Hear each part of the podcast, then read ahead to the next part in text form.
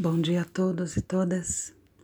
Desejo muito que nesse dia vocês estejam firmes, confiantes, cheios de fé. Mas por acaso alguém aqui não acordou se sentindo assim? Bem-vindo ao mundo real e das oscilações né, que atinge a todos nós. Hoje foi um dia que eu amanheci assim, mais preocupada, mais reflexiva.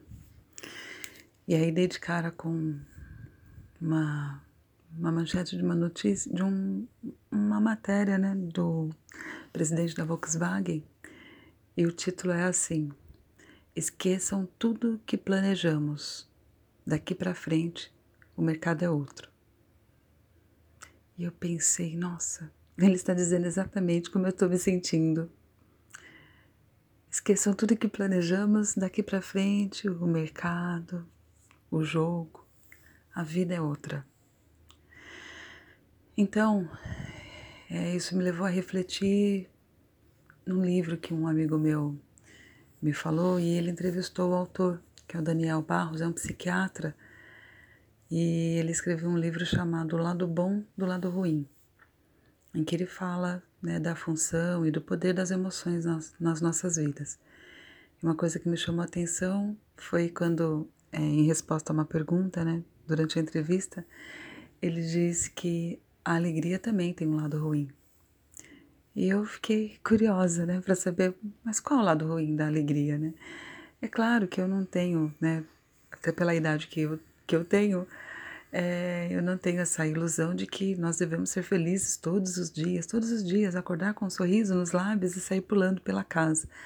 Mas eu sei que o estado de equilíbrio, de gratidão, de fé, de confiança e de esperança é algo que nós temos que construir todos os dias, se quisermos viver melhor.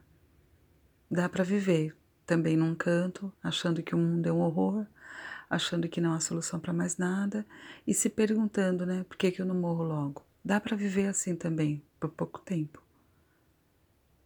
Mas a minha escolha não é essa. A minha escolha é olhar para os meus sentimentos, para as minhas dificuldades, para as coisas que eu nem sempre consigo resolver da melhor maneira possível e dizer como é que eu posso fazer melhor. E aí a resposta dele, né, ao, a um lado ruim, né, para a alegria é que a alegria muitas vezes em excesso, ela faz com que a gente tome decisões precipitadas, é, com que a gente não faça uma análise mais coerente de determinada situação, porque você está ali muito na empolgação. E enfim, ela também pode colaborar para que a gente não faça as melhores escolhas. Então, mais do que nunca, eu vejo que a chave de tudo é o equilíbrio. O equilíbrio das emoções, dos nossos desejos, o equilíbrio da forma como a gente encara a situação e esse certo distanciamento, porque quando a gente se distancia um pouco daquilo que está ali nos causando sofrimento, a gente percebe muitas coisas, inclusive a nossa autorresponsabilidade, né? Que é algo que nem todo mundo consegue encarar. É tão mais fácil botar a culpa no destino em Deus que quis assim. Deus que quis que eu fosse infeliz desse jeito.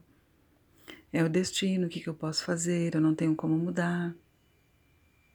Mas e a nossa autorresponsabilidade? E o livre-arbítrio?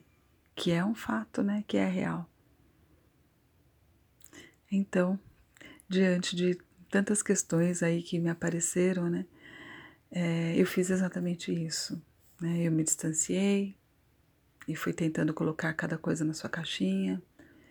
Eu né, exercitei a, algo que é, que é muito importante, né, que, eu, que eu sempre compartilho né, com as pessoas com quem eu converso, que é sim assumir a nossa autorresponsabilidade, que é diferente de culpa. Não é ficar assim se culpando ou culpando né, tudo ou mais que está ao seu redor.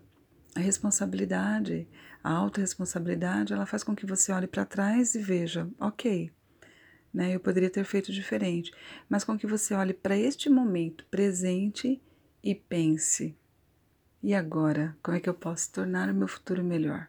O que, que eu posso fazer para amanhã essa situação estar melhor?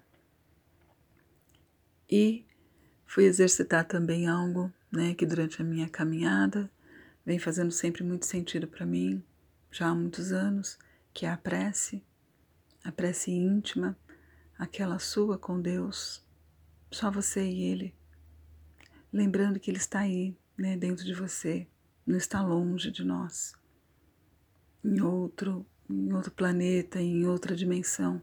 Deus está dentro de nós, porque somos filhos dele. E nenhum de nós se afasta completamente da essência de Deus, por mais por mais que aquela pessoa, né, que a gente vê tem uma conduta que que nos choca. Ainda assim, a essência divina está lá, bem escondida. E talvez para essa pessoa seja necessário muito tempo, milhares de anos, para que essa essência venha à tona, e para outras não. Mas é isso que faz sentido para mim. A prece sempre me ajuda. Né? E, e eu li hoje uma frase né, dentro de uma, uma leitura naquele livrinho que eu gosto, que é o Vinho de Luz, né, que fala né, do grande silêncio, né, que a prece é o que faz sentido no grande silêncio. Então, quando o silêncio está aí né, ao seu redor, quando o silêncio é, chega até a sua mente, quando o silêncio te acalma, a prece realmente faz sentido. E é nesse momento em que a gente consegue esvaziar a nossa mente, em que a gente consegue silenciar o ego, em que a gente começa a ouvir uma outra voz. No momento em que nós paramos de pedir, pedir a Deus para resolver tudo, para nos dar forças, pedir, pedir, pedir, pedir. No momento em que a gente silencia e resolve ouvir, neste momento a gente ouve a voz de Deus. E ela nasce aqui dentro, como uma intuição. E quando você sai daquele momento, você sai em paz. E você não sabe bem como, mas as coisas começam a fluir, sua cabeça começa a funcionar melhor e você consegue tomar decisões melhores. Então, se você, como eu, amanheceu mais tumultuado, mais preocupado, sem saber direito por onde começar, comece pela prece.